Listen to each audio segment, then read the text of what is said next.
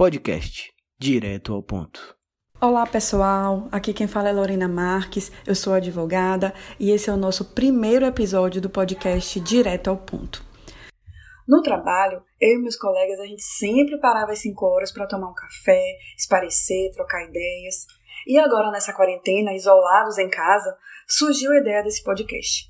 A finalidade é bater um papo sobre questões jurídicas de forma simples, direta, como num café, para de alguma forma colaborar com as pessoas nesse novo tempo. Entre todas as preocupações com a saúde em si, as dos nossos familiares, também tivemos uma mudança de rotina e as mudanças efetivas no nosso poder de compra e acabam repercutindo nas diversas relações de contrato. Por isso, hoje vamos bater um papo com o advogado Issan Oyama, graduado pela Universidade Estadual de Santa Cruz, sócio fundador do escritório Argolo Fonseca Leal, especializado em direito civil e do consumidor, com mais de 14 anos de experiência na área. E ainda, e o mais importante, é que é meu amigo e companheiro rotineiro do Café das 5. Ele vai tirar as dúvidas hoje sobre os contratos que estão em andamento e o que fazer mesmo nessas épocas de, de Covid, né? O que fazer no dia a dia. Então, seja bem-vindo, Sam. Muito obrigado, doutora Lorena. Estou muito feliz de estar participando contigo desse primeiro episódio. É um prazer imenso e eu espero contribuir com todo mundo que está nos ouvindo. Né? É com muito carinho que a gente vai bater esse papo e a gente vai lembrar muito bem dos nossos tempos de escritório, né? Agora um passado não tão distante, mas logo logo a gente vai estar batendo papo mesmo, cada um na sua casa com mais frequência. Não com, com saudade, amor, né? É verdade. Uhum. ilustrando esses oh, novos tempos. Com certeza. Oh, o nosso podcast não se chama Direto ao Ponto à toa, né? então vamos direto ao ponto. Nessa vamos. época de coronavírus, né, muitas pessoas ficaram desempregadas, tiveram seus salários reduzidos, mas continuam os contratos com escola e continuam, esses contratos continuam ativos, né? Alguns continuam prestando serviço de forma EAD e outras não. E aí muitos pais têm se perguntado, né, o que é que deve ser feito nesse momento? Então, doutora, é, essa é uma questão de fato que atinge um grande público e a gente precisa é, fazer algumas distinções. A gente começa por aqueles contratos né, das faculdades que começaram presenciais e no decorrer da pandemia é, tiveram eles modificados para uma categoria de EAD. Ou seja, os professores começaram a passar conteúdos à distância, fazer lives como se fossem aulas, ilustrando uma sala de aula. A gente entende, e eu tenho esse posicionamento, que as instituições de ensino elas devam custear para aqueles alunos que não tenham acesso à internet ou a um computador em sua casa, né, elas devam permitir que é, eles tenham esse acesso, fornecendo-lhe um equipamento. Ah, era justamente isso, né? É isso, justamente isso que a gente fica nessa dúvida. Né? Quem não tem internet, Sim. quem não tem notebook, né? Eles vão perder a aula, vai perder o conteúdo. Pois, tudo é muito novo. Mas o que a gente também não pode imaginar é que as aulas sigam para uns e outros por limitações financeiras, sejam é, diferenciados e percam oportunidade, ou sejam obrigados a sair de suas casas nesse momento, o que não é recomendável para poder prestar essas atividades e prestar esses exames a gente entende que isso não é exigível, tá? É, então, eu entendo que as instituições de ensino devam promover redução do seu da, da mensalidade, né, e destinar parte dessa do, do ganho para fomentar este acesso. A gente sabe que hoje existem tablets, existem é, internets móveis, existem pacotes que possam ser empresariais que se resolva essa situação. O que a gente não pode é as diferenças entre os alunos. É verdade, porque acaba aumentando, né? Acaba ficando assim. Quem tem condição acaba que vai assistir a aula. Quem não tem condição vai ficar fora de, dessa, de, desse acesso, né? Sim. E é um dilema, porque, veja, as instituições de ensino elas são obrigadas a prestar o calendário escolar e ter no mínimo de 200 dias letivos. A gente sabe que ele vai ser atingido e todo mundo sabe que e, ninguém quer perder né, o ano escolar, o ano letivo. Então Sim. a escola é obrigada a prestar isso, seja em que condições for, e o aluno também não quer perder. Ou seja, então é aquele vulgar, é a fome com a vontade de comer. Ok. Mas aí a gente precisa distribuir os ônus e as obrigações.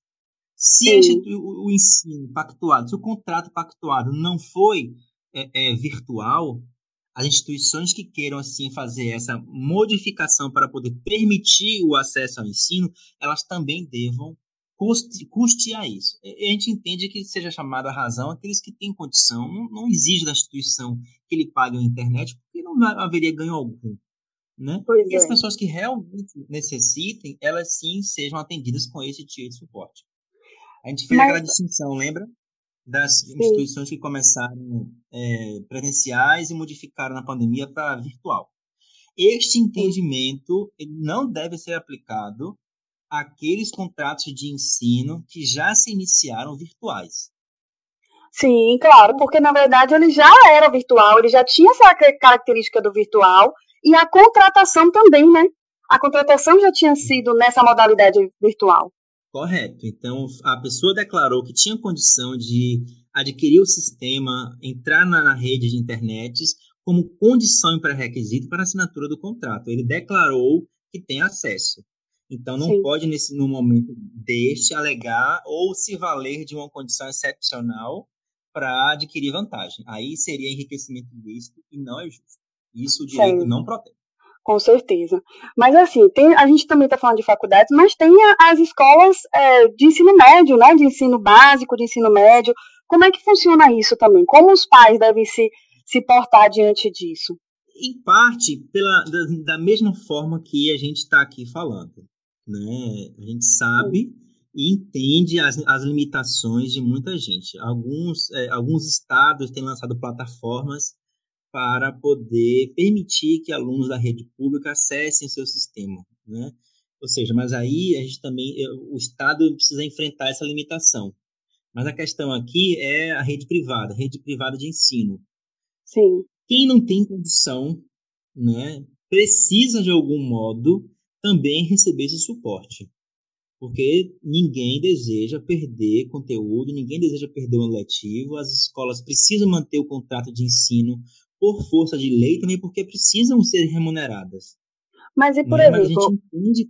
mas ó, doutor, eu estava eu tava também pensando não somente nessa questão do material, mas, por exemplo, eu, eu contratei aquela escola de forma presencial. O contato com o meu filho, eu tenho uma, um filho pequeno, por exemplo, de 5 anos, né? Quem tem filhos de 5, 6, 7 anos, que, estão, que precisam desse contato com a professora e que não estão tendo. Né? Deixaram de ser presenciais para serem EADs de forma é, imposta, inclusive, né? O que, que os pais fazem nesse sentido? O pagamento para os pais, como devem ser? Deve continuar o mesmo pagamento ou não? Tem um abatimento? Não, Entenda. É, de fato, sua pergunta veio antes de esclarecer a, a, o que eu talvez não estivesse conseguindo dizer claramente.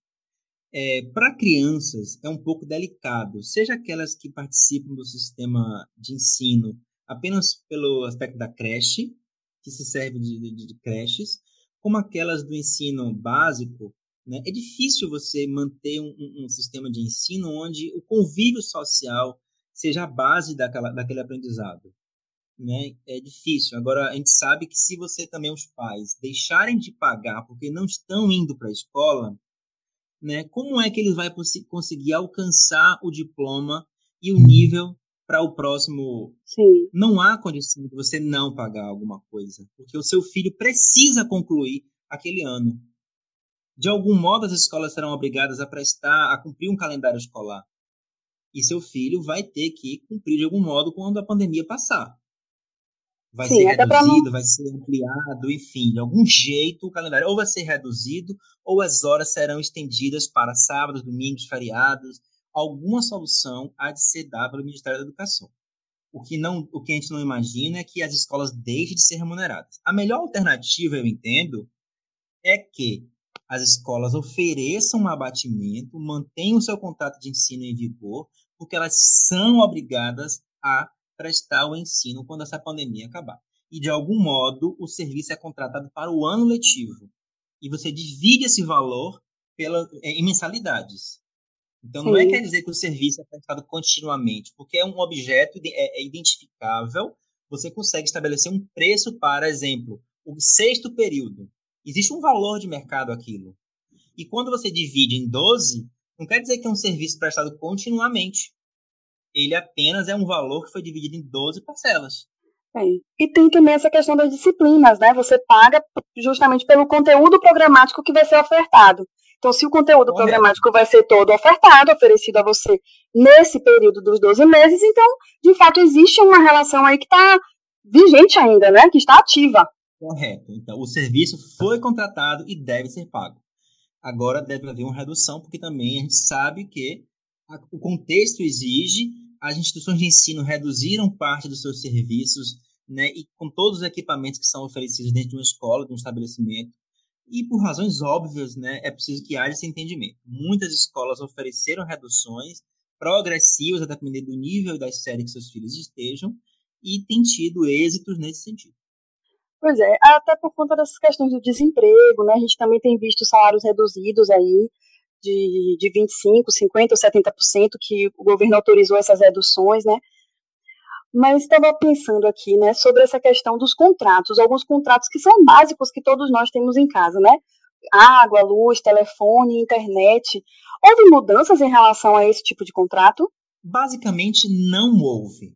O que a gente percebeu e a, a movimentação é de que algumas alterações legislativas no sentido de isentar o pagamento atingiu apenas aquelas camadas populares que estão né, vinculadas aos programas do governo. O CAD único, né? O NIS.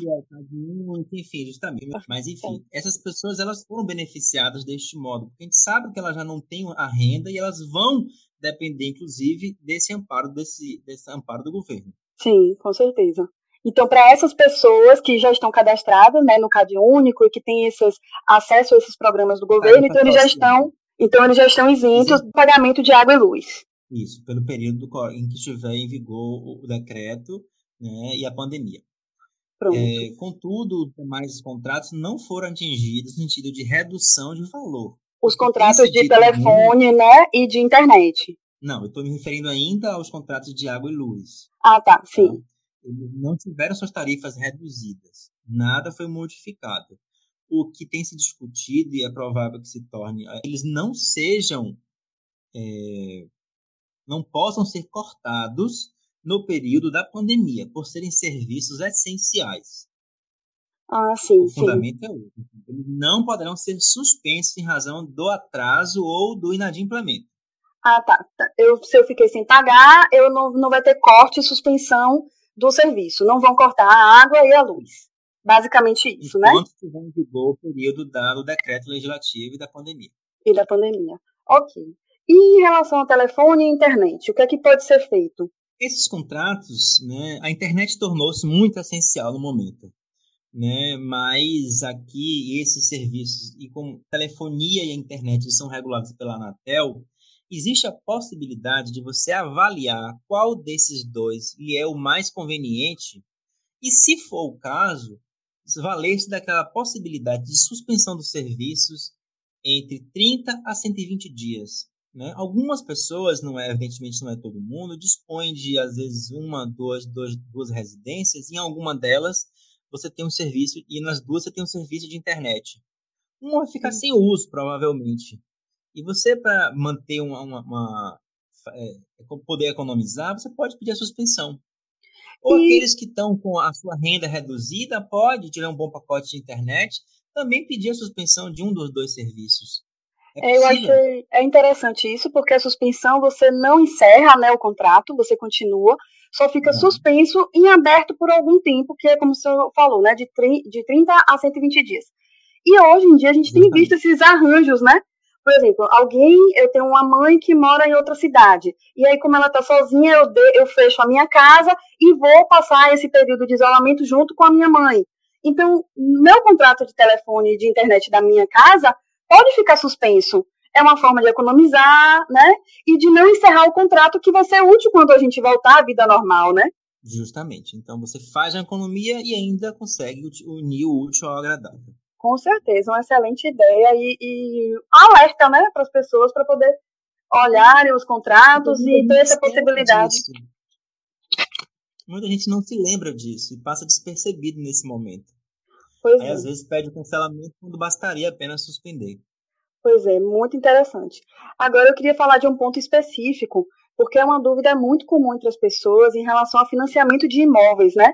A gente sabe que teve um, grande boom nos últimos anos de compra de compra de imóveis financiados pela Caixa. E como às vezes a, a conjuntura das pessoas mudaram ou ficou desempregado, ou não teve como pagar, ou algum, os arranjos familiares também têm mudado, né? A pessoa deve fazer, né, se estiver diante dessa situação, né? De ficar desempregado, de não ter como pagar esse financiamento com a Caixa.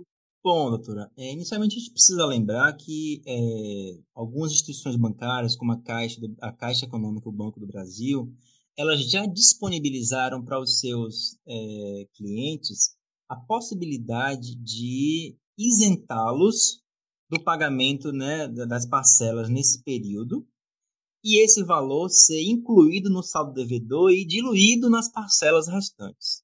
Então, Sim. se você não é, é, cliente de algum desses dois bancos ou de outro, você precisa avaliar e solicitar informações do seu gerente se essa possibilidade foi colocada né, em questão. Sim. Se o banco não disponibilizar, lhe resta a alternativa né, de judicializar, ou seja, de entrar com uma ação pedindo um suporte né, da justiça para que lhe seja autorizada essa medida. Sim, mas na é prática, mas na prática está acontecendo, né? Está acontecendo. Tenho conhecimento que outras instituições é, assim também se disponibilizaram, né? E ficou acertado que os seus os juros aplicados ao seu financiamento seriam também aplicados nesse mesmo nesse, nesse refinanciamento do valor do saldo devedor. Ah, a gente sabe bom. que muitos bancos estão aproveitando, aqui fico alerta, para refinanciar o saldo devedor, ou seja, repactuar uma operação zerando o anterior e às vezes só utilizando de um novo juros, o que é diferente de você isentar o saldo devedor e diluir nas parcelas restantes. Então, antes de fazer isso, é bom você se informar, porque às vezes os valores vão ficar diferentes, né? No é, final. Perdoe. Porque às vezes os valores vão ser diferenciados no final. Então é preciso ter essa atenção. Acho é, que respondi agora... a pergunta ou faltou alguma? Me desculpe. Não, respondeu tudo sim, pode ficar tranquilo. Respondeu a questão do financiamento muito bem. Agora, outro ponto também que as pessoas têm perguntado e que até tem saído muito fake news, né? Dizendo que os inquilinos não precisam pagar aluguel. Explica um pouco isso aí, pensando né, nas pessoas que já ouviram isso, o que é que elas devem fazer? Porque o ponto está todo mundo discutindo, ah, não precisa pagar aluguel. É isso mesmo? Não, não é verdade. Essa informação ela não é amparada em nenhuma lei que esteja em vigor. Existe um projeto, né, ainda aguardando votação no Congresso, que permite né, essa isenção, ou pelo menos isenção, perdoe, permite que o inquilino não seja despejado pelo atraso no período Sim. que em vigor o decreto. Então, se ele deixar de pagar esses valores nesse período, esse este momento aqui, esses valores não seriam objeto de uma ação de despejo fundada em inadimplemento, ou seja, em não pagamento. Mas, Mas assim não tem nenhuma lei que obrigue neste exato momento, a redução proporcional do aluguel. O que a gente tem visto, sim, e de fato isso é verdade, muitos locadores propondo, juntamente aos seus inquilinos, uma redução. Arranjos completamente assim é, é, negociados em comum acordo para permitir a continuidade da relação, porque é do interesse do locador, né, que ela se continue, como também do locatário, do inquilino e o inquilino vai se beneficiar de uma redução. Tem sido muito comum reduzir até 50% do valor. 50% é o que a gente menos tem visto, mas algumas hipóteses, inclusive judicializadas, a gente já viu valores nesse percentual. O que tem sido mais comum é de 25% a 30% de redução, mas cada um sabe onde é as suas dificuldades, suas limitações, e é bom que você tenha uma relação próxima com o seu né, locador e exponha né, que é inquilino, exponha para ele sua situação. Porque a melhor Isso, forma de vocês obterem, obterem uma, um, um acerto bom para um e para outro é a partir do diálogo. Com certeza. Agora, e aí eu também fico esse pensando. seja escrito. A minha recomendação é que ele seja escrito. Se puder ser pelo WhatsApp, né? Se puder ser por e-mail, deixar registrado isso, porque isso vai fundamentar, se não houver acordo, uma possível ação judicial para negociar essa questão. Estão falando aí sobre essa questão, eu fiquei pensando, né? E caso o inquilino não pague, o que é que pode, o que é que o locador pode fazer nessa época de pandemia? Inicialmente, efetuar a cobrança, como qualquer um, lembrando que ele não está impedido de cobrar judicialmente. Né? Então, assim, Sim. assim, ele não é obrigado a fornecer uma moradia gratuita, porque isso também representaria um enriquecimento sem causa para o outro e um empobrecimento indevido para ele. O que está em tramitação no governo é a impossibilidade de se aplicar esse período para despejo. Então, cabe a ele então, sim efetuar a cobrança, cabe a ele sim né, efetuar a diligência necessária para obter o pagamento. Claro, né? Até porque o contrato continua, né? O contrato continua em vigor. Eu estou fazendo um pouco aqui do como se fosse a pessoa que está procurando a informação, mas a gente sabe que o contrato está vigente.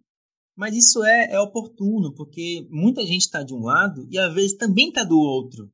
Não é uma pessoa só que está nessa condição. Muita gente aluga e é locatário. E muita é. gente, às vezes, só é locatário. Mas isso atinge qualquer um. Se o locador ele não propuser uma redução e não negociar com seu inquilino, a gente sabe que ele vai ser acionado na justiça e muito provavelmente vai ter contra ele uma medida que não lhe favoreça. Eu não estou dizendo com isso que ele vá perder o direito de cobrar o aluguel. Mas, naturalmente, Sim, ele vai perder uma ação judicial porque o contexto exige esse tipo de compreensão. Sim, claro. Porque todo mundo, todos nós estamos sendo afetados nessa crise, né? Nessa pandemia não, não, não escolheu pessoas para poder afetar. Ela afetou a ela é todos. É transversal, então... ela atinge todas as camadas, de, de alguma forma. Foi. A gente tem conhecimento aqui de estudos que apontam que 68% das famílias brasileiras sofreram redução na sua renda. Isso não é pouco. Não, de jeito nenhum. E isso tem, vai impactar, né? A gente fala também, a gente tem que estar tá ciente dessas mudanças econômicas que também vão acontecer.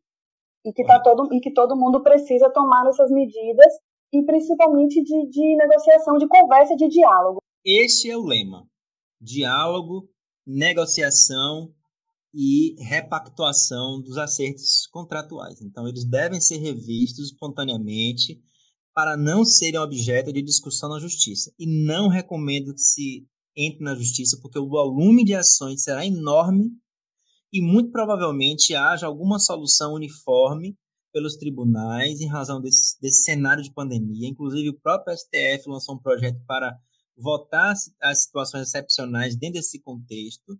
E a gente sabe que as soluções elas serão representarão uma perda para todos os agentes econômicos, não é só para um.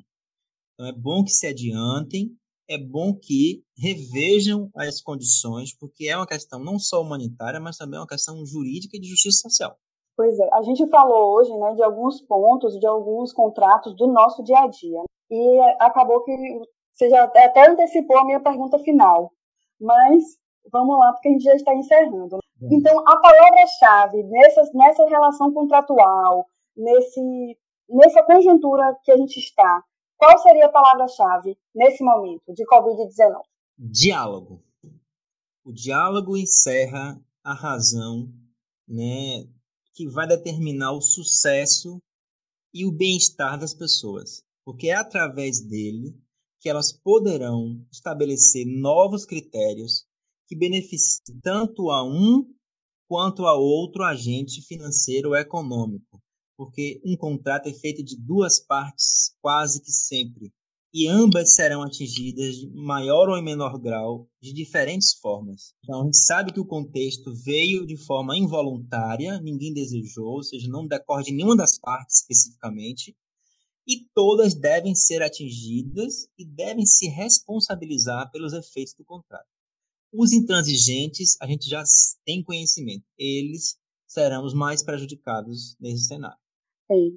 Muito, muito obrigada, então, pela sua, pelos seus esclarecimentos, pela sua posição, né, por esse, essa tentativa de mostrar que o diálogo, que essa conciliação, que a mediação, né, que a olhar também o, o, o ponto de vista do outro é importante, né? E é isso que vai nos fazer crescer também enquanto sociedade, né? Então, muito obrigada pela conversa. Espero que a gente tenha ajudado muitas pessoas a esclarecer essas dúvidas, né, do nosso dia a dia mesmo. E espero ver você aqui mais, por mais tempo. Ah, tenho certeza, estarei. Foi um prazer enorme estar aqui. Espero que o nosso diálogo tenha sido proveitoso e a ideia é esta. Então, o recado está dado. É tempo de diálogo, é tempo de conversa, é tempo de reajustes. Então, e isso vai servir para todos os aspectos de nossa vida, não só para as questões de contrato. Esse é o meu recado. Fiquem com Deus, um forte abraço e muito obrigado pelo convite. Então é isso, gente. Agradeço a atenção de todos e assim se encerra nosso primeiro podcast.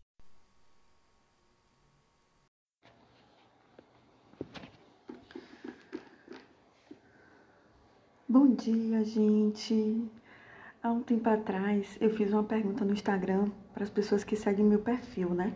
Perguntando se ao analisarem a Previdência, se eles achavam que estávamos diante de um problema social ou econômico. Acho que, na verdade, em relação à reforma da Previdência, né? Se o foco deveria ser social ou econômico. Algumas pessoas responderam econômico, mas a maioria entendeu como social. Entendeu que o olhar da Previdência deve ser mais voltado para o social. E por que, que eu fiz essa pergunta, né? Eu tinha entrado no site do INSS e tinha me deparado com a seguinte notícia no site: Nova Previdência terá impacto de 4 trilhões em 20 anos. O artigo falava do quanto a reforma ia economizar os cofres públicos. E eu lembro que no dia que eu, que eu vi essa notícia eu fiquei um pouco chocada, né? É, com, com esse viés. Mas, assim, ao mesmo tempo a gente pode pensar: hum, poxa, que legal, vamos economizar. E no primeiro momento podemos até achar bom realmente economizar esses 4 trilhões de reais, né? Mas a questão principal é: a custa de quê? A custa de quem, né? E aí eu fiquei pensando que veicular esse tipo de informação serve justamente para legitimar a necessidade da reforma da previdência. Porque eu já falei em outro podcast que a reforma, ela foi aprovada em novembro de 2019. E algumas pessoas realmente podem achar legal economizar esse dinheiro. Mas eu vou trazer primeiro algumas mudanças que aconteceram com essa reforma. É, e depois a gente vai discutir um pouco sobre essa, essa questão da reforma e desse viés econômico. Eu preciso dizer, primeiro, que essa reforma trouxe mudanças muito drásticas. Assim, ela veio com muitas alterações e que claramente, claramente mesmo, retirou muitos direitos. Como exemplo, eu vou citar algumas coisas, tá? A extinção da aposentadoria por tempo de contribuição sem idade mínima, ela não existe mais. A aposentadoria por tempo de contribuição sem a idade. A inclusão de idade mínima para aposentadoria especial, inclusive eu falei isso, né, sobre isso no último podcast da semana passada, é, que foi uma que foi um acréscimo, né, também da idade mínima. O aumento da idade para a concessão da aposentadoria por idade, além da forma de cálculo que mudou. E essa fórmula de cálculo acabou, de uma maneira geral, diminuindo o valor do benefício das pessoas. Como antes o cálculo era feito? Era feito com 80% dos maiores salários de, contribuição. Né? Era feito com os 80% dos maiores salários de contribuição. Retirava-se os menores e por isso a média acabava subindo né, na concessão do benefício, no valor do benefício mesmo. Hoje, o cálculo depois dessa reforma ele é feito com 100% da média de todas as contribuições da pessoa a partir de 94, né? Então, os menores salários, eles acabam, no final do cálculo, diminuindo o valor de benefício da pessoa, porque ao invés de usar somente os 80 maiores, agora usa o 100%, não importando se é maior ou se é menor. Veja que todas essas regras que falei, que vão, na, essas regras, essas mudanças, né, na verdade, que eu falei, elas vão dificultar o acesso das pessoas ao sistema do INSS. Eu vou chamar assim porque acaba ficando mais claro para quem escuta, mas, gente, o termo correto seria previdência, tá? Mas em alguns momentos aqui eu vou falar sobre INSS como se fosse previdência, só para ficar mais claro para as pessoas que estão ouvindo e que não estão, não trabalham com isso, que são pessoas, né, que não, não entendem a previdência, e é por isso que eu vou explicar um pouquinho para vocês. Mas sim, voltando ao assunto, né? Para legitimar uma reforma tão dura, realmente é interessante trazer os números. Mas sem entrar no mérito do déficit previdenciário, porque eu não tenho conhecimento para falar sobre isso, né, sobre esse déficit, Será que a previdência deve ser vista somente sob o aspecto econômico? Somente como uma forma de economizar dinheiro? Então, esse é justamente o questionamento né, das pessoas que se dedicam, das pessoas que estudam direito previdenciário. Primeiro de tudo, precisamos pensar que o direito previdenciário é um direito social, ele é eminentemente social. Isso quer dizer que o Estado deixa de ser passivo e passa a agir. Ele passa a ser sujeito ativo para efetivar as políticas públicas, para ter soluções que possam contribuir de forma com a sociedade. Então, assim, é, eu não tenho mais um Estado que espera, eu tenho um Estado que ele age para garantir direitos. Claro que isso tudo é feito com base no princípio né, da dignidade da pessoa humana, da solidariedade. E assim, é, o princípio da solidariedade é um dos princípios mais importantes no direito previdenciário. Eu acho até ele um termo tão bonito, né? Passa a ideia de se preocupar com o outro, de ajudar, porque quem é solidário, se a gente for pensar, é alguém que saiu um pouco dos seus problemas, né, do seu mundo e olhou o mundo à sua volta e olhou o outro. E qual é esse sentido da solidariedade?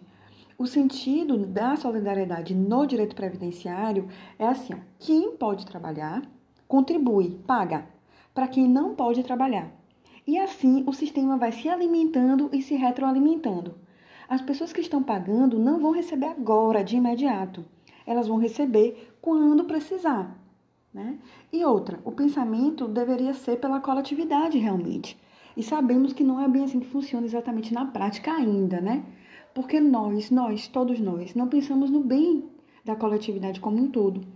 E aqui não estou falando do governo, do Estado, estou falando de nós. A gente mesmo, enquanto cidadão, nem sempre a gente se preocupa com o outro com o Estado, com a coletividade, com a sociedade. Às vezes a gente se preocupa muito com a nossa família, com a gente, né? E esquece que nós somos também o retrato dessa coletividade, né? Mas sim, o sistema foi criado para a totalidade. O professor, inclusive Frederico Amado, no seu livro, né, ele cita o professor Vladimir Novaes de Martinez dizendo que, e eu achei muito legal e muito interessante essa citação, ele diz que a solidariedade quer dizer cooperação da maioria em favor da minoria. Em certos casos, da totalidade em direção à individualidade. E é, é, interessante pensar nessa questão da cooperação, né, da ajuda, de um colabora com o outro para quando o outro é, não pode trabalhar, né?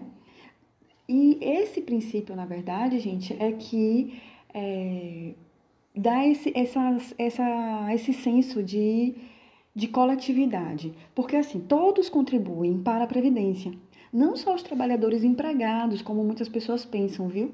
Porque todo mundo, de uma forma ou de outra, acaba contribuindo para a Previdência e as empresas também. Então, alguns contribuem de forma mais direta e outros contribuem de forma também indireta no pagamento de alguns impostos que acabam indo também para a Previdência Social. E é por causa também desse princípio que se uma pessoa começar a trabalhar hoje e se tornar inválida, tiver algum problema que não é inválida, que se torne inválida, amanhã, né? Então, gente, é por causa desse princípio também que se uma pessoa começar a trabalhar hoje e se tornar inválida amanhã, né? Hoje eu comecei a trabalhar, amanhã eu estou inválida. Eu posso me aposentar por uma pela aposentadoria por essa incapacidade definitiva, o que antigamente a gente chamaria de aposentadoria por invalidez, mas mudou de nome com a reforma. Então, assim, não importa se a pessoa começou a trabalhar hoje, se ela tem 10 anos trabalhando, se ela começou a trabalhar, como o sistema é solidário, ela ficou inválida, ela vai ter direito ao benefício da aposentadoria. E é esse princípio também que o aposentado que volta a trabalhar continua contribuindo com a Previdência. Inclusive, muita gente reclama, achando que é injusto, que a pessoa não devia pagar porque já pagou, porque já se aposentou. Mas pensando no princípio da solidariedade, nessa cooperação que eu falei, não tem como pensar assim. Porque todos devem contribuir para o bem-estar comum. Então, essa é a ideia do, da, do sistema da Previdência, do sistema previdenciário. E cuidado, gente, porque eu não estou aqui dizendo que o aposentado contribui, que o aposentado paga. Quem está aposentado não paga INSS. Quem paga é quem voltou a trabalhar mesmo aposentado. Entenderam? E, né, como muita gente, e eu, eu também vou explicar, como muita gente tem dúvida, e a proposta é pensar um pouco nesse sistema de previdência, eu vou falar um pouco como funciona, porque normalmente as pessoas têm muitas dúvidas, né? Mas assim, a previdência, ela funciona como um seguro, como acontece no seguro de vida, que eu faço para um filho meu, por exemplo.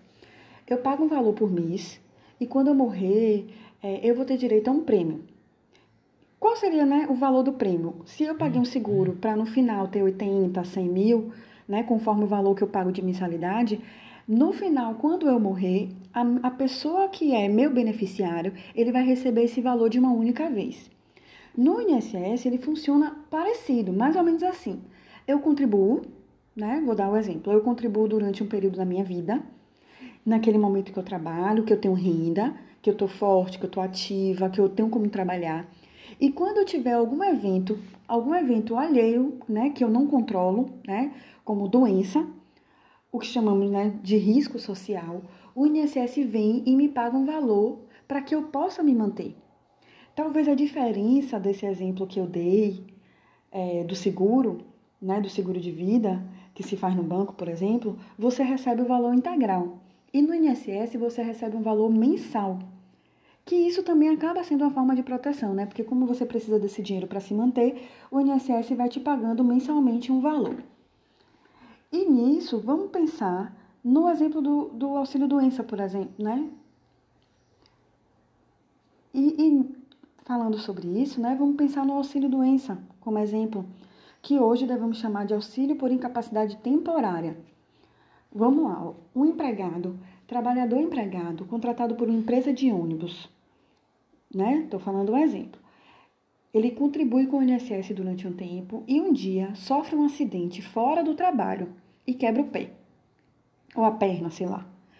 Claro que o motorista não vai ter como trabalhar com o pé quebrado né? Não tem como trabalhar com o pé quebrado, porque ele precisa do pé para passar a marcha, né? Para dirigir.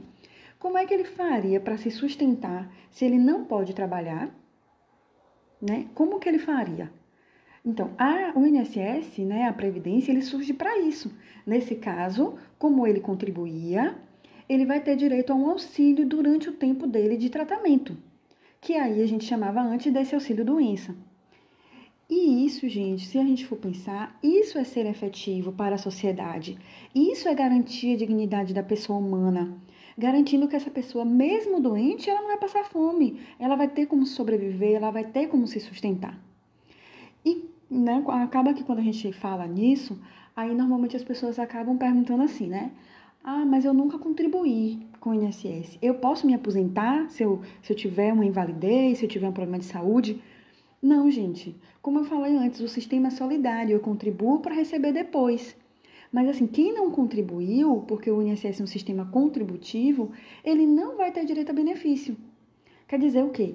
Para ter acesso aos benefícios da Previdência, eu preciso contribuir em algum momento. Então, assim, isso é muito importante que as pessoas saibam. Eu só tenho direito quando eu contribuo direito a benefício previdenciário. Eu contribuo hoje, para ter direito a um benefício quando precisar. E quando eu contribuo hoje, eu estou garantindo que as pessoas que não podem trabalhar hoje estejam recebendo seus benefícios. E quando eu estiver idosa, os trabalhadores da ativa vão estar contribuindo para mim. Então, assim, hoje eu contribuo e ajudo as pessoas que estão na inativa. E quando eu estiver na inativa, as pessoas jovens que vão estar entrando vão estar contribuindo para que eu continue aposentada. Então, por isso que fala da solidariedade né, de cooperação. Um coopera com o outro. E quando a gente acaba falando isso, as pessoas perguntam logo, né? Ah, e o BPC? O BPC eu não contribuo, né? E, e, e recebo. Gente, o BPC não é um benefício da Previdência Social, né? Como a maioria das pessoas, na verdade, pensam, e pensam por quê? Porque quem concede é o INSS. Mas não é porque é o INSS que está concedendo aquela, aquele benefício que ela vai ser um benefício da Previdência. A, o BPC é um benefício da assistência social, né? não é um benefício da Previdência Social. E as pessoas acabam pensando que é a mesma coisa, mas não é. a pessoa vai precisar ter, não vai precisar ter contribuído e precisa comprovar a idade ou a deficiência, né? E a renda familiar que tem que ser inferior a um quarto do salário mínimo. Então, assim, o BPC é uma situação diferente. Até em outro momento eu vou falar sobre o BPC aqui. Mas sim, gente, já falei de alguns pontos da reforma, expliquei como funciona o INSS, mas ainda fica a pergunta. Precisamos analisar a previdência somente no aspecto econômico, pensando no quanto de dinheiro vamos economizar, dificultando que as pessoas tenham acesso aos benefícios? É, eu sigo e gosto muito das aulas de Dr. Lázaro. Mesmo já sendo formada, né, o advogado está sempre estudando, gente. Na verdade, isso é essencial. Mas vamos lá. Dr. Lázaro é um juiz federal do TRF da quarta região, que é daquela região de Porto Alegre, do Paraná, de Santa Catarina, né?